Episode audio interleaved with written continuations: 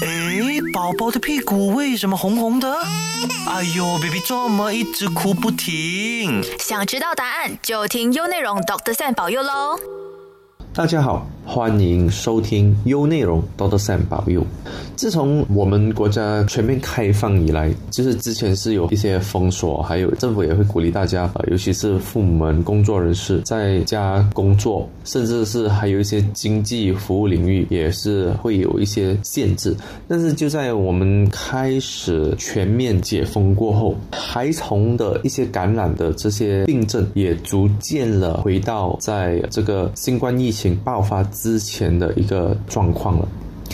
很多时候呢，在尤其是在这一两个月呢，我们看到的很多孩童需要得到一些诊所的治疗啊，甚至是需要入院治疗。这些孩童呢，最主要都是得到了一些感染。在这么多感染之中啊，我今天就要提一提，就是这个孩童的肠胃炎。孩童肠胃炎病症啊，它是呼吸道感染过后。是第二个最主要造成孩童需要入院治疗的一个主要的病情，在全世界啊，大约有四十五万名孩童是死于这个肠胃炎。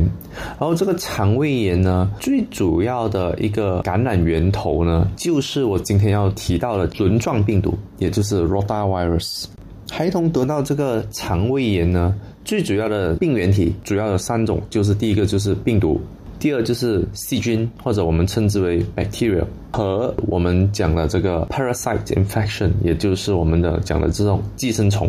这三个主要的病原体呢，会造成孩童会有这个腹泻、发高烧、呕吐等的这个症状。在这三种里面呢，最普遍的就是病毒感染。在病毒感染里面呢，最著名造成的孩童有这个肠胃感染的，也就是轮状病毒。研究显示，在马来西亚入院治疗因为肠胃炎感染的孩童呢，有高达三十八八千的孩童呢是感染了这个轮状病毒，然后这个轮状病毒呢也通常感染少于五岁的孩童，有高达九十五八千的孩童呢在五岁之前呢他们会感染这个轮状病毒。大部分的轮状病毒患者呢，在马来西亚高达七十二八千是少于两岁的孩童。轮状病毒感染所造成的这个肠胃炎呢，它不只是影响马来西亚的孩童，它也是一个全球造成孩童因为肠胃炎而需要入院治疗，也造成了高达了四十五万名孩童一年里面上升的一个数据。这个轮状病毒呢，它不只是感染先进国，也是一样感染发展中国家，甚至是比较贫穷的国家，它是没有太大的这个差别的。为什么这个 rotavirus 我们称之为轮状病毒呢？说回历史啊，这个病毒呢，大约是在四十年前被一个澳洲科学家发现的。首先，主要是他描述了孩童有这个肠胃炎的这个症状。接着呢，就通过粪便的一些提取，发现由电子显微镜看到观察了这个病毒之后，发现了这个病毒呢，它的形状哦，它的外观哦，就有点像这个轮子这样。在拉丁语呢，这个轮子这个形呢，就是我们称之为这个 rota，所以这个病毒呢，也就确定为这个名称，称之为 rotavirus 轮状病毒。在马来西亚，这个轮状病毒呢，它是常年呃会持续发生，它是没有季节性的，呃，一般上在一年里面，它时常都会有感染发生。这个呃轮状病毒呢，主要感染小于五岁的孩童，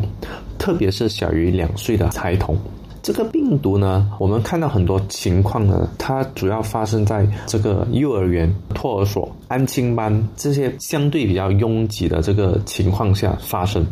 因为当你在拥挤的情况下，很多时候比较容易造成这个人传人的这个情况发生，所以也会造成突然间在那个托儿所或者幼儿园会有很多孩子因为感染了这个轮状病毒而有这个肠胃炎的这个症状。轮状病毒除了这个环境，就是我刚刚提到的这个托儿所啊、幼稚园啊，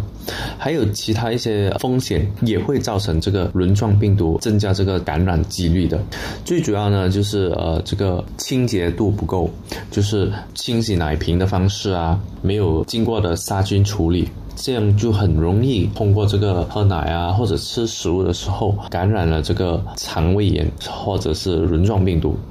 有些如果是帮宝宝换尿布的时候没有照顾清洁，在换尿布之后也没有勤洗手，这样也很容易的将这个肮脏的这个感染了这个轮状病毒的这个手啊或者是其他部位呢，再传到另外一个孩子身上。其次呢，就是个人卫生的问题，在呃全世界呢。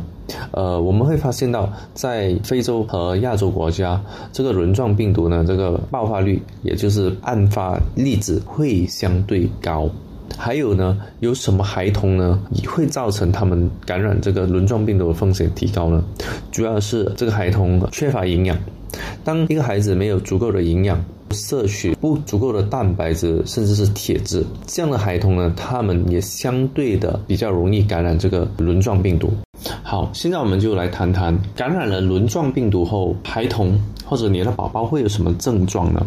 当一个人感染了这个轮状病毒过后呢，这个轮状病毒呢就会感染我们小肠的一些上皮的细胞，造成呢这个细胞损伤。当细胞损伤过后呢，小肠、大肠这个部分呢，它会变得十分敏感。当这个敏感的时候呢，它就容易造成这个腹泻，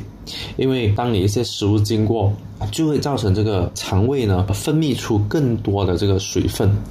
而且肠内壁呢也很难吸收回多余的这个食物的水分，所以就会造成这个腹泻。感染了轮状病毒，最主要的症状呢就会是呃腹泻，有的宝宝他们还会发高烧。甚至是呕吐。其实大部分孩童呢，他们首先会有的症状呢，通常是他们会发烧，他会有一些轻微的呕吐，接着过了一两天呢，他们就会开始有腹泻的这个症状了。呃，轮状病毒的潜伏期十分的短，大约是两天。潜伏期的意思呢，就是当你接触了这个病毒之后呢，大约两天过后就会有这个症状出现。所以症状初期呢，大部分就是我刚才讲的，可能会发烧发热一到两天，接着呢，孩童就有可能会有这个呃呕吐的状况出现，不久就会有腹泻的情况出现了。除此之外，呃，我们也时常会看到有一些宝宝呢，或者小孩童呢，他们也会投诉肚子痛啊，或者肚子不舒服啊，啊，这也是其中一个肠胃炎的症状。呃，因为这个病毒呢感染了这个小肠肠内壁的一些细胞，当肠内壁受损了之后呢，也就会造成了这个不舒服甚至疼痛的症状出现了。比较严重的一些状况呢，有些孩童呢甚至还会出现了呃这个大便有血这个状状况出现。大便有血呢，也有可能是呃这个轮状病毒造成的。其次呢，有如果宝宝有大便有血，通常呃医生也会担心会不会是有呃细菌感染的这个问题。除此之外呢，因为持续的一些腹泻的这个症状呢，有些宝宝甚至还会投诉会很不舒服，尤其是这个肛门还会疼痛。这主要是因为呃持续的腹泻伤到了这个肛门的一些皮肤，造成了疼痛和不舒服。因为这个呕吐啊、腹泻啊、发烧等的这个症状呢，所以同一时间呢，有些小孩子呢，他们也会出现了这个食欲不振，就是没胃口的这个症状。因为这个食欲不振呢，没胃口也会造成他们进而出现这个 dehydration 或者我们说的这个脱水的一些症状。其实呢，如果是成人感染了这个轮状病毒，它的症状是怎样的呢？啊，这也是呃好多父母我们都会问的一个这个问题。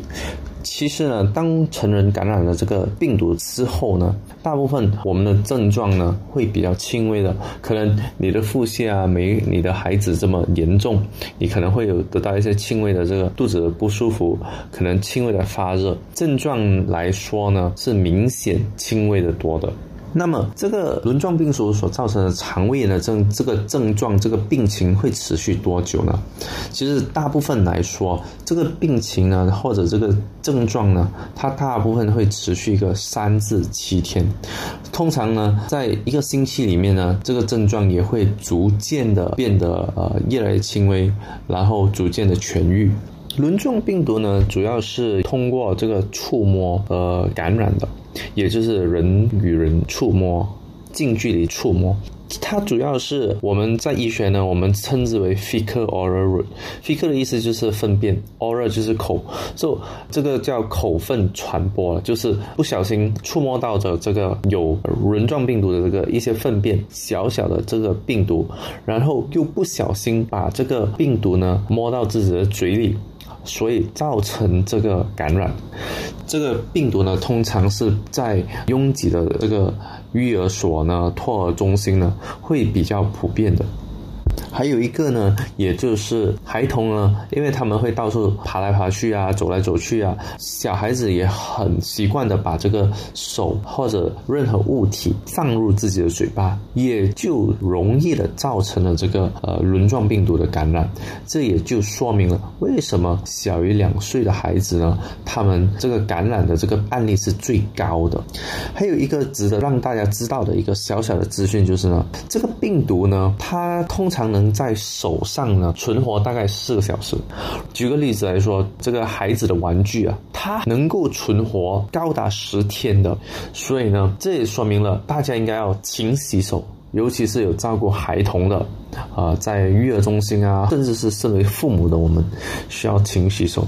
接着呢，当你家里有玩具呢，或者托儿所啊。幼儿园有玩具的这些玩具呢，都应该要定时、定期的呃消毒跟清洗的，这也能够大大的减少呃阻断这个病毒的传播。那么，身为父母们有什么症状？如果孩童感染了这个肠胃炎呢？有这个肠胃炎的症状啊？有什么症状出现了？需要父母们把孩童带到医院让医生检查了吗？首先呢，最主要的，我需要让父母们知道，有一些症状或者是比较危险的症状，父母需要把孩童带到医院让医生检查的。最主要呢，就是要避免孩童呢造成严重的这个脱水的这个情况。如果你发现您的孩子超过两天呢，发烧还很高，持续而不降，啊，您需要把他带到附近的诊所或者医院让医生检查。接着呢，如果你发现孩童的这个腹泻的症状越来越严重，而且每一次腹泻都会大量的粪便，您也需要把孩童带到医院。接着呢，就是这个食欲，这个食欲呢，最重要的就是这个水分的摄取。如果这个孩童不能喝水，拒绝喝奶，这样呢，就需要您把他带到医院，更进一步、更详细的检查，因为我们需要确保这个孩子呢，没有这个脱水的这个情况发生。其次呢，你需要观察，如果你孩童有小便的分量或者数量有减少，你发现你的孩子嘴唇干干的，甚至有皲裂的状况，变得十分的不活跃啊，这也是父母需要把孩子带到医院或者诊所让医生检查，有可能需要入院治疗。再加了治疗方式，在医院的治疗方式，还有呃，有什么预防方法来避免您的孩子得到这个轮状病毒感染吗？好，在这个治疗方式呢，如果您的孩子有这个肠胃炎的这个症状呢，这个肠胃炎呢，通常它会有这个上吐下泻的这个呃症状嘛。在家里呢，如果您的孩子还可以喝、可以吃、活跃啊，这样的通常都可以在家里得到观察，在呃鼓励孩子多喝水、多喝奶。这样，病情通常也会经过一段时间会慢慢的痊愈，也就是刚才我讲的这个病发期啊，通常也就是在大约一个星期三天至一个星期左右。在家护理呢，通常你要观察孩子的食欲，这个食欲呢，也就是最重要的一环，需要确保他摄取足够的水分、盐分。这个盐分呢，主要是呃能够通过有两种、两三种方式获得。最主要的呢，你可以通过这一些食物，比如说这些奶水啊。你可以通过这个粥啊，这些食物呢都含有这个一些电解质，也就是我们讲的这些盐分。这些食物呢能够很好的补充由因为腹泻、呕吐而失去的这个盐分、水分和电解质的。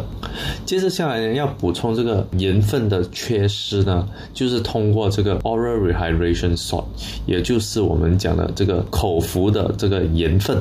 这个口服的盐分呢，也就是最好来治疗这个轮状病毒甚至是腹泻感染的一些最基本的药物。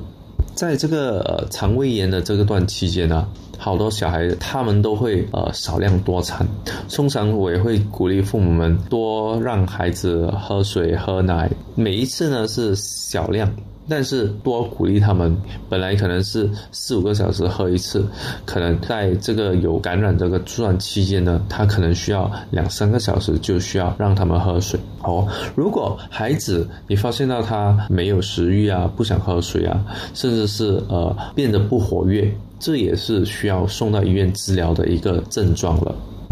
好，那么如果孩童需要在医院治疗，那么通常医生会做些什么样的治疗呢？其实这个轮状病毒感染呢，它是没有确切的这个治疗方案的。它的治疗方案呢，都是我们讲的这个 symptomatic treatment，也就是我们会治疗这个病症的状况、病症，而不是治疗这个病毒的根源。因为直到现在，呃，轮状病毒呢是没有这个 n d virus，也就是没有这个抗病毒药物的。所以需要入院治疗的话，很多时候医生呢都会用注射这个生理盐水，呃，也就是我们讲的打点滴。因为当孩童呢没有胃口，他腹泻变得严重的话，很多时候我们就需要用点滴的方式来补充回缺失的这个水分和盐分，这样能够避免孩子恶化到一个比较脱水的一个状况。呃，有些时候呢，医生也会用一些，比如说我们讲的这个益生菌 probiotics 来治疗这个肠胃炎感染。其次呢，我们也会用一些，比如说能够减少这个腹泻的一些药物，这也能够减缓。甚至是缩短这个病发的这个时间，可能从本来的一个五天缩短至三天，啊，这些也是我们医生会用的一些药物。除此之外呢，如果孩童有肚子痛啊或者肚子胀风的情况发生，我们也能够给一些药物呢，让这个孩童减缓这个肚子的不舒适。如果孩童得到了这个肠胃炎之后呢，其实我们很多时候，也就是刚才我提到的，都会是这个病毒感染也。也就是我们讲的这个轮状病毒，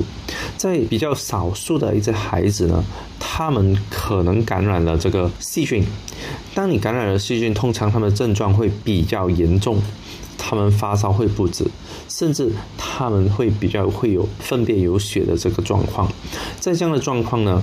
我们也需要给这个孩子注射这个静脉的这个抗生素，来消灭这个细菌感染。那我们医生到底是怎么诊断这个肠胃炎？其实很多时候，肠胃炎，尤其是 rotavirus 这个轮状病毒感染的，呃，我们很多时候都是用呃临床的这个诊断来诊断这个孩子到底是不是感染了这个病毒呢，还是细菌的。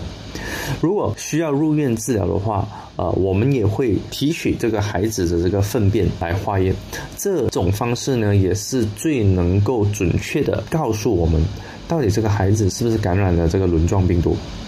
好，在最后呢，我们就来谈谈有什么方式来预防孩子得到这个肠胃炎。最主要的方式呢，通常我们就回到最基本的就是，我还是会鼓励妈妈呢哺乳。因为这个 breastfeeding 呢，也是一个很好能够阻断这个肠胃炎，尤其是小于一岁的宝宝这种肠胃炎的这个感染。因为当你直接哺乳，你会发现你比较少需要呃清洗这些呃奶瓶啊呃用具的。当你在清洗的时候呢，有可能不小心感染了细菌呢，或者这个病毒呢感染的这个奶瓶啊，或者一些喂奶的这个器具。在哺乳或者是呃需要喂养孩子的时候呢，尤其是要洗这个奶瓶，手一定要洗得特别干净，尤其是这些呃喂奶的这些瓶子啊、器具啊，也要时时的保持这个清洁。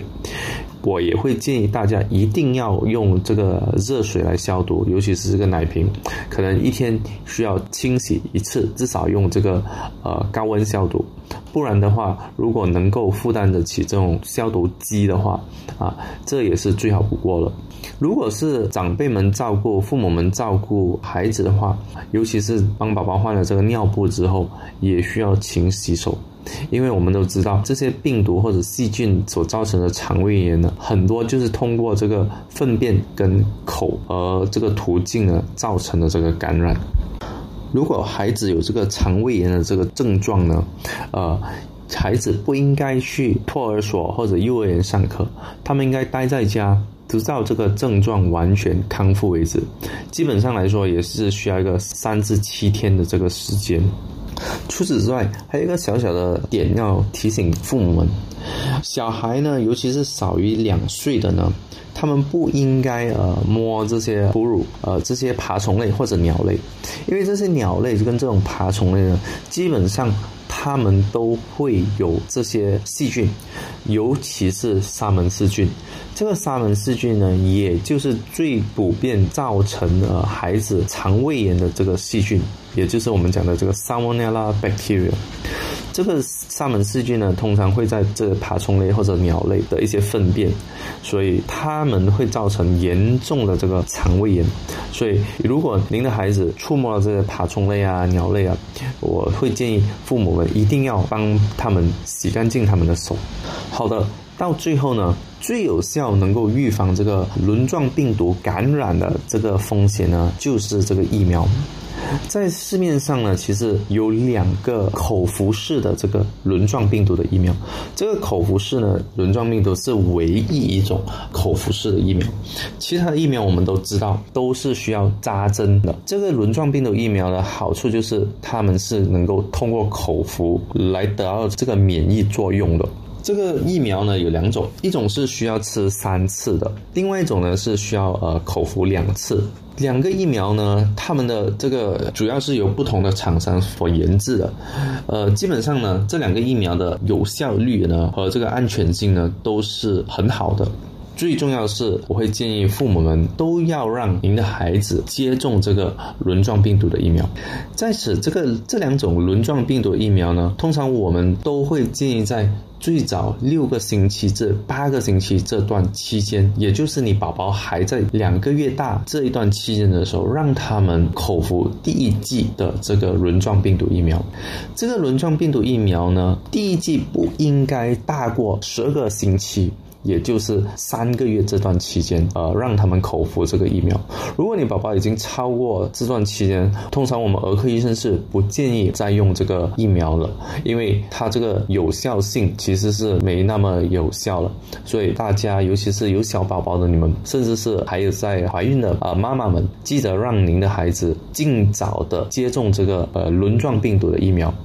这个轮状病毒的疫苗呢，它的有效率呢几乎是很高的。呃，很多研究也发现，口服了这个轮状病毒疫苗呢，尤其是在美国的这个数据呢，这个轮状病毒呃肠胃炎呢得到了一个很明显的这个下降。所以，如果父母们有兴趣的话，就请到您附近的诊所或者医院。啊，也可以来找 Doctor Sam 接种这个轮状病毒疫苗，这也是最有效能够减少孩子得到这个轮状病毒感染的这个风险。好，今天的节目呢就到此为止。想知道更多的儿科护理知识，可到我的面子书，